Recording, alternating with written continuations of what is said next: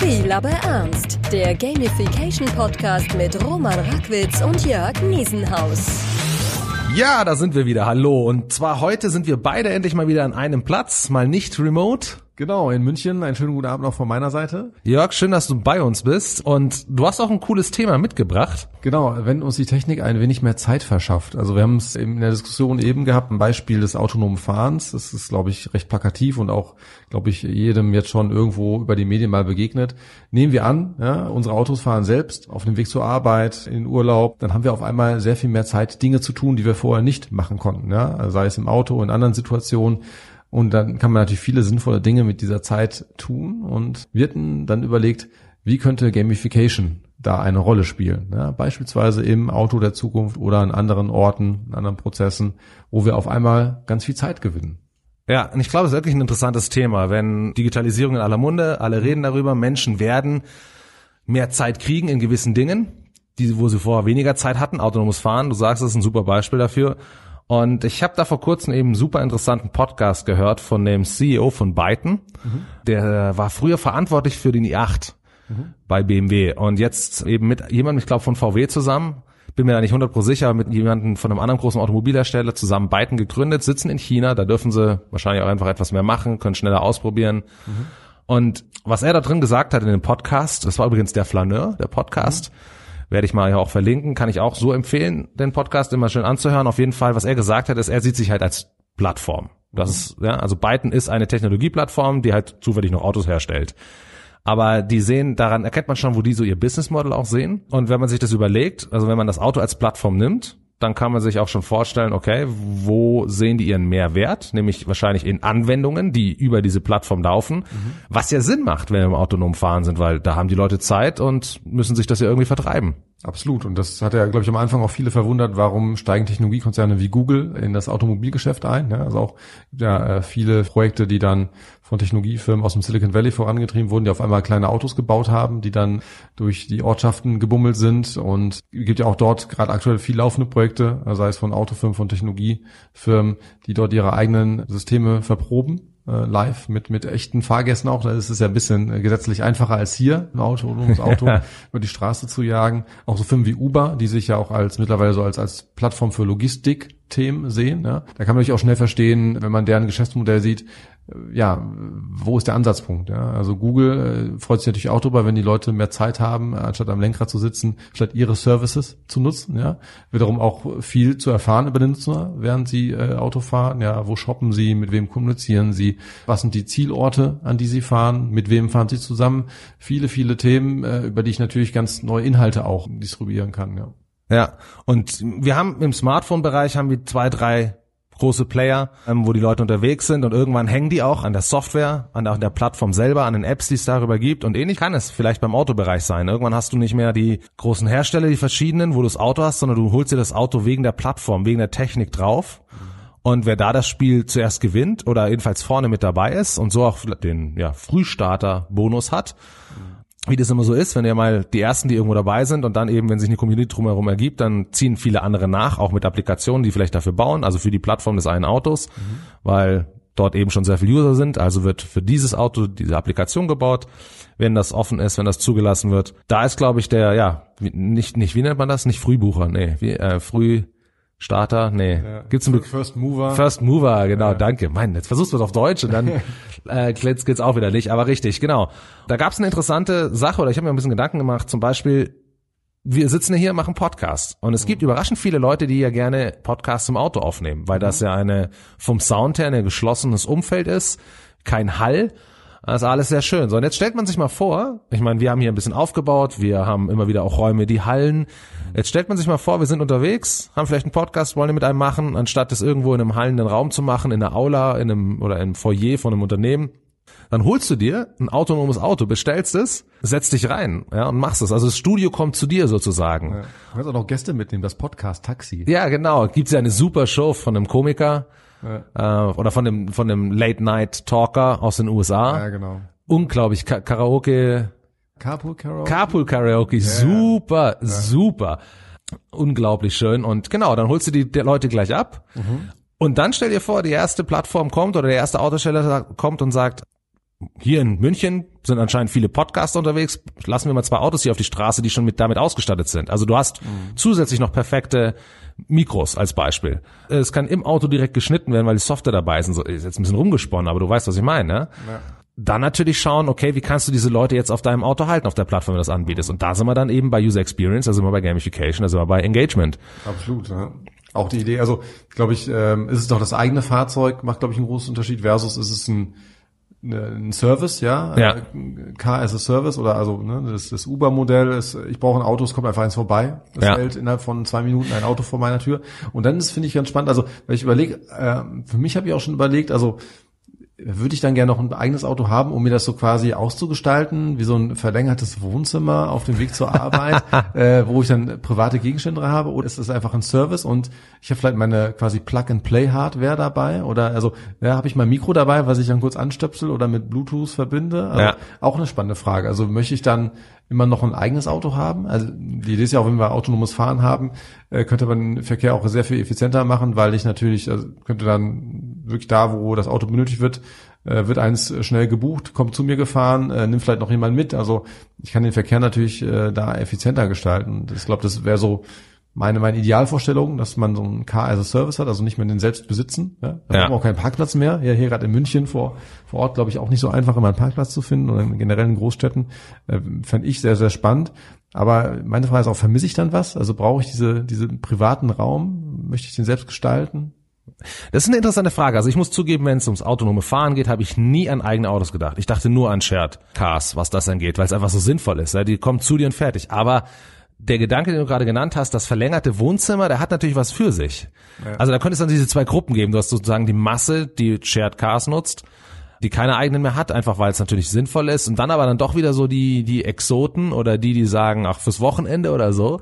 Das verlängerte Wohnzimmerauto finde ich einen super interessanten Punkt. Also wieder eine eigene Erweiterung, noch eine neue Zielgruppe, die da aufkommt. Nochmal der Gedanke, wie kannst du darüber, na gut, dann, dann das ist ja ein Auto, da musst du dir vielleicht ein bisschen weniger Gedanken über User Experience in dem machen, weil da sorgen die Leute selber dafür, dass sie, da ist das Auto schon so gestaltet, dass sie Bock drauf haben und es ja. fahren wollen. Aber was ist, wenn du plötzlich zwei, drei Hersteller hast.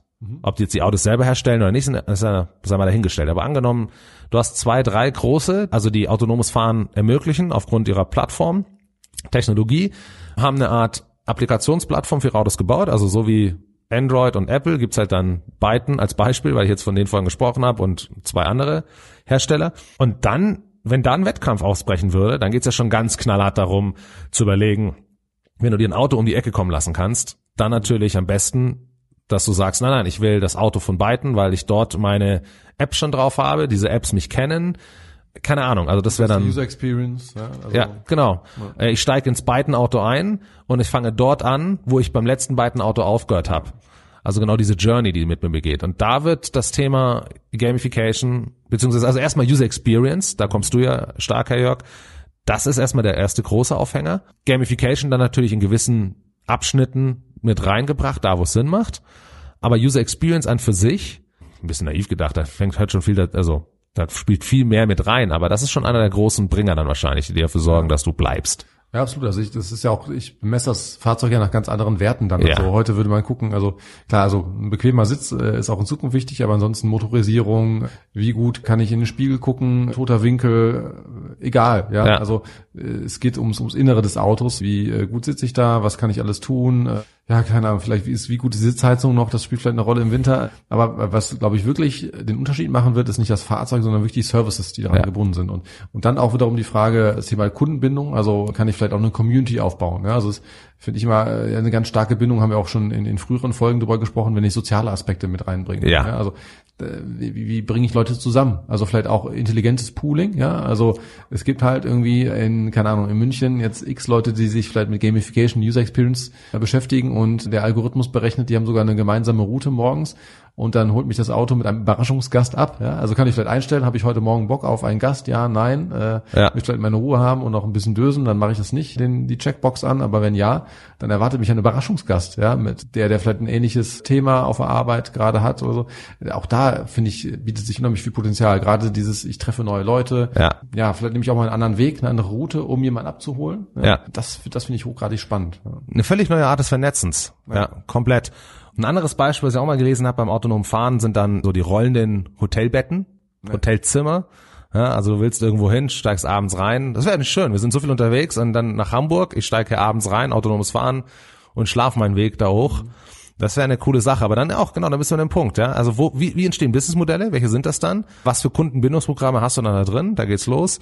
Wie sieht das Onboarding aus in dem neuen autonomen Fahren? Ja? Und wie nutzt du dann, ähm, wie führt der Service in dem autonomen Auto? Mhm. Durch dich durch einen Prozess wie Onboarding und dann eben, was machst du, wenn du, wie sähe denn so ein, ein Boss-Level im autonomen Fahren aus? Ja. Aber definitiv Dinge, über die man sich, glaube ich, dann wirklich Gedanken machen muss, ja. ja.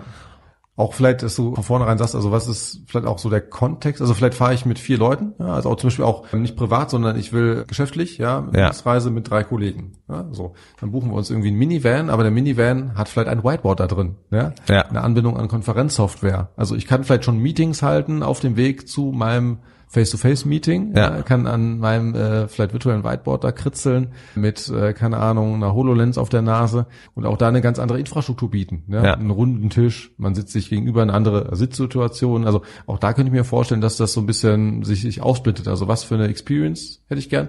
Und klar, wenn ich vorher weiß und angebe, eine halbe Stunde vorher, dann steht halt das Fahrzeug, was ich brauche, vor der Tür. Ja. Weil es gibt halt genügend in der Nähe. Richtig. Und die suchen sich dann ihre Kunden. Also ist jetzt mal ziemlich ins Blau hineingedacht. Ich weiß nicht, ob es eine Konferenz Minivan geben wird. Vielleicht müssen wir noch äh, dieses Business aufmachen, Roman. Aber ähm, das Design Thinking Mobile. Ja? Genau. Äh, warum nicht? Aber ich glaube, da, da, da denken wir an manche Dinge noch gar nicht, die sich aber dann finden werden. Ja? Weil auf ja. einmal man dann äh, den Raum auch für neue Bedürfnisse hat. Ja? Also weil bis jetzt sind wir es alle gewohnt. Also für die, die wir noch gelernt haben, selbst zu fahren, wird es, glaube ich, erstmal ein bisschen brauchen, ja? sich daran zu gewöhnen, auch diese Kontrolle abzugeben. Aber wenn man die Leute, also ich glaube, das ist auch wichtig, die Leute dann entsprechend in eine Tätigkeit reinzubringen, die sie auch ablenkt davon, von der Tatsache, dass ich gerade nicht selbst das Fahrzeug steuere. Ja, ja, einige haben noch einen Führerschein gemacht und fahren noch selber was du gerade auch erwähnt hast, ein, jemand, den wir beide gut kennen, Mario Herger, hat ja ein. Buch rausgebracht, der letzte genau. Führerschein-Neuling. Auch ein interessanter Gedanke. Hat sich die Branche darüber schon mal Gedanken gemacht, der Fahrlehrer?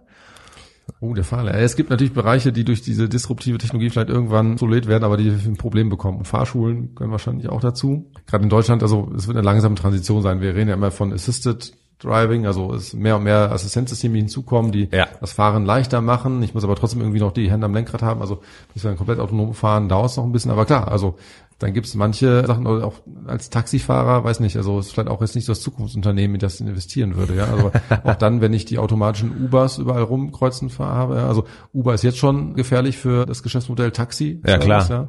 In ein paar deutschen Städten sind sie auch schon wieder aktiv. Düsseldorf zum Beispiel fahren Uber Fahrzeuge rum. Und aber wenn dann kein normaler Fahrer mit dran sitzt, sondern tatsächlich der autonome Fahrzeug lenkt, dann werden die Taxifahrer sich umschauen. Ne? Also. Definitiv, ja. Jetzt haben wir die ganze Zeit über autonomes Fahren gesprochen und natürlich dadurch auch damit den verbundenen Need, die Zeit der Leute, die dadurch frei wird, weil das Auto autonom fährt dass man die einfach besser nutzen muss, dass sich Dienste darauf anstellen müssen, dass es völlig neue Businessmodelle gibt. Wir beide denken ja selber immer nur jetzt in dem, was wir kennen und schauen, wie kriegen wir das ja. aufs Auto, das Whiteboard ins Auto. Ja. Da wird es ja völlig neue Dinge geben. Jetzt mal so aus dem Bauch heraus geschossen, was haben wir da noch für Bereiche, wo so, wo wir uns Gedanken machen müssen, weil wir wahrscheinlich in Zukunft durch Technologie ja Zeit freischaufeln werden bei Leuten. Mhm. Also ich glaube auch, dass wir in vielen Arbeitsprozessen das sehen werden. Das haben wir heute schon. Also zum Beispiel bei großen Maschinen, die viele Dinge selbst tun, ja, wo ich ja. Zum Beispiel als Maschinenführer ein paar Dinge einstelle und dann habe ich wieder eine Ruhephase. Und das ist ja auch, hatten wir auch schon mal das Thema, glaube ich, also was passiert, wenn Leute irgendwie ganz stark gefordert sind und dann tritt eine Ruhephase ein bis zur nächsten für sie interessanten Phase. Ja. ja. Da kann man dann irgendwie einen Kaffee trinken gehen und in der Zeitschrift blättern. Die Gefahr ist aber auch ein bisschen dann, und das ist ja auch so ein bisschen, da kommen wir wieder zum Flow-Prinzip, ja, also ich, äh, die Leute sind dann so ein bisschen unterfordert, äh, kriegen vielleicht nicht mit, wenn die Maschine gerade anfängt zu rauchen, ja, und ja. also wie halte ich die engaged, also wie, wie halte ich quasi kognitiv noch gefordert. Ja. Und da finde ich, äh, spielt Gamification auch eine, kann da eine große Rolle spielen. Wie schaffe ich dann Aktivitäten, die jetzt vielleicht nicht direkt an diesen Prozess gebunden sind, die gar nicht nötig sind eigentlich, um diesen Prozess erfolgreich zu machen, die aber vielleicht nötig sind, um die Leute auf einem kognitiv Level zu halten, ja. dass sie nicht komplett irgendwie runterfahren. Ja? Ähm, nämlich wenn dann die Maschine irgendwie spukt, dann möchte ich schnell die Leute einsatzbereit haben. Und das, das finde ich ganz spannend. Und ich glaube, das werden wir im Berufsleben hier und da häufiger sehen, wo wir dann vielleicht eine, eine, gewisse Wartezeit haben auf ein System, was eine Aufgabe mir abnimmt, bevor ich dann weiterarbeiten kann. Ja. Ob das jetzt ein Fertigungsprozess ist, ob das gerade irgendwie eine AI ist, die mir irgendwie am, am Rechner irgendwas zusammenbaut und dann muss ich es mir wieder angucken, eine Bewertung geben. Ich werde diese Leerlaufsituation haben. Und ich finde, da kann oder sollte Gamification meiner Meinung nach eine wichtige Rolle spielen. Ja. Sehr interessant, stimmt, auf jeden Fall. Wird auch, glaube ich, eine ziemliche Umstellung fürs Management bedeuten, oder? Weil ich meine, das ist derselbe Punkt. Angenommen, du bist für Leute verantwortlich, die viel Ruhezeiten haben, Leerläufe haben. Auch dieses, du hast gerade genannt, ja, man muss mal kurz, also man hat was zu tun, dann hat man wieder einen Leerlauf. Also auch dieses immer von 0 auf 100 und dann wieder auf 0 runter. Mhm. Ist ja auch, auch eine Sache, die, glaube ich, nicht ganz so angenehm ist. Das Management, oder ich, ich nenne es ja nicht mehr Management, ich, irgendwie anders muss man nennen dann wahrscheinlich, aber der Punkt ist, diese Skills, die sie sich eigentlich aneignen müssen, dann so wieder zu überlegen, wie kann ich Leuten eben in dieser Ruhezeit dafür sorgen, dass ich äh, eine Experience, ne, ja. dass es die gibt. Und das, damit meine ich jetzt nicht, äh, wir gehen ins Kino oder schauen Film an oder also ja nicht so eine Experience, aber wie sorgst du dafür, dass die Leute dann auch weiterhin irgendwie was Interessantes im Job erleben, am Job erleben, für den Job erleben ja. und auch für sich selbst erleben? Eine neue Art von Denke, glaube ich, für viele. Also den Business-Unis lernst du das auf jeden Fall nicht. Ja. Ja, das ist ja generell ein Thema, auch wie man damit umgeht. Ja, ist das dann Arbeitszeit? Also ist diese gamifizierte Ruhe, Ruhepause, ist das dann eine, eine Pause im, im, klassischen Sinne? Ist es noch Arbeitszeit?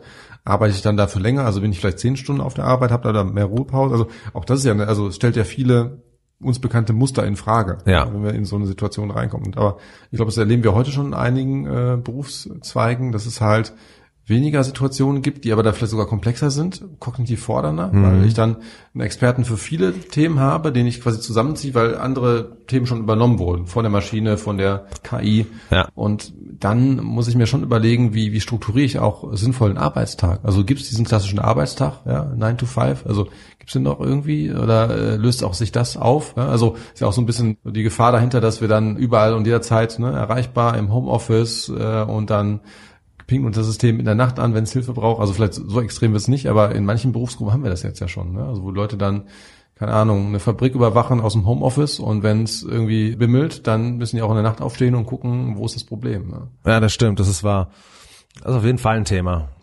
Also ich glaube, es gibt wirklich interessante Leute, die sich wirklich sehr stark mit dem Thema auseinandersetzen, wo die sagen, hey, wir haben eine Technologie, die bringen wir rein. Mhm. Also die, die sind eigentlich für die Digitalisierung mit verantwortlich aber gleichzeitig machen die sich schon Gedanken, weil die eben wissen, wir setzen hier Kapazitäten frei, Leute frei. Also mit Kapazitäten meine ich jetzt nicht Arbeitskapazitäten, die bitte wieder anders verwendet werden, sondern einfach äh, Gehirnkapazitäten frei, die auch verwendet werden wollen. Und das ist auch ein schönes Stichwort zum Ende, was das Thema Digitalisierung angeht. Du hast ja auch gerade erwähnt, es wird, werden Dinge übernommen, mhm. arbeiten und im Moment ist es, wir sehen das noch als Threat.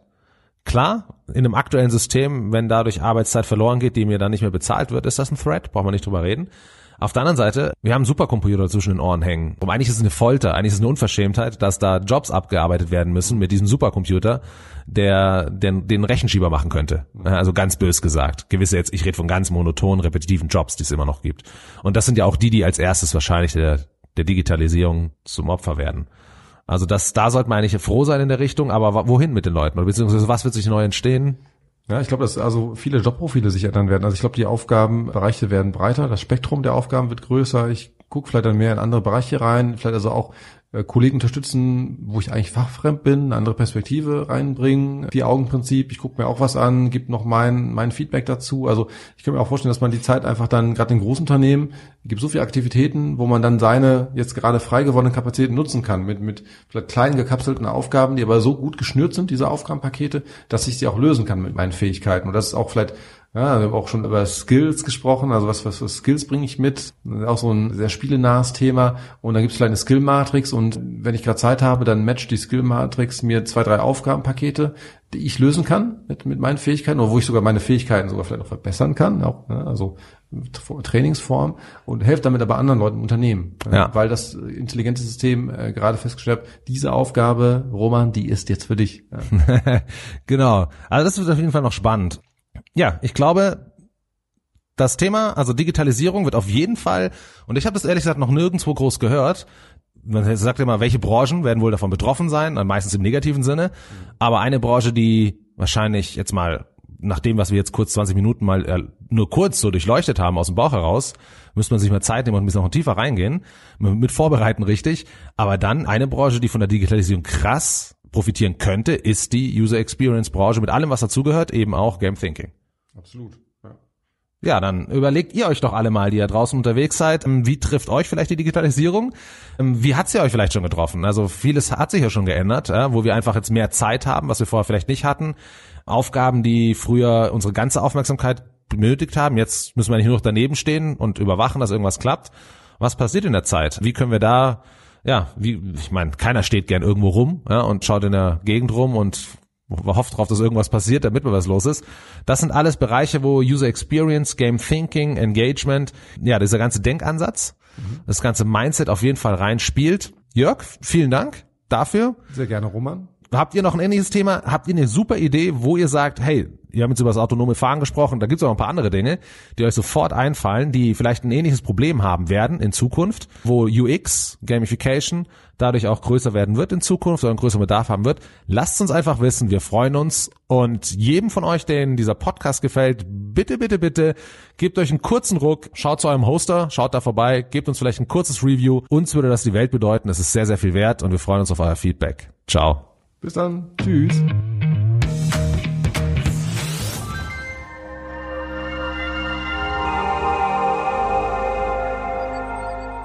Dies ist eine Produktion vom Podcast Studio NRW.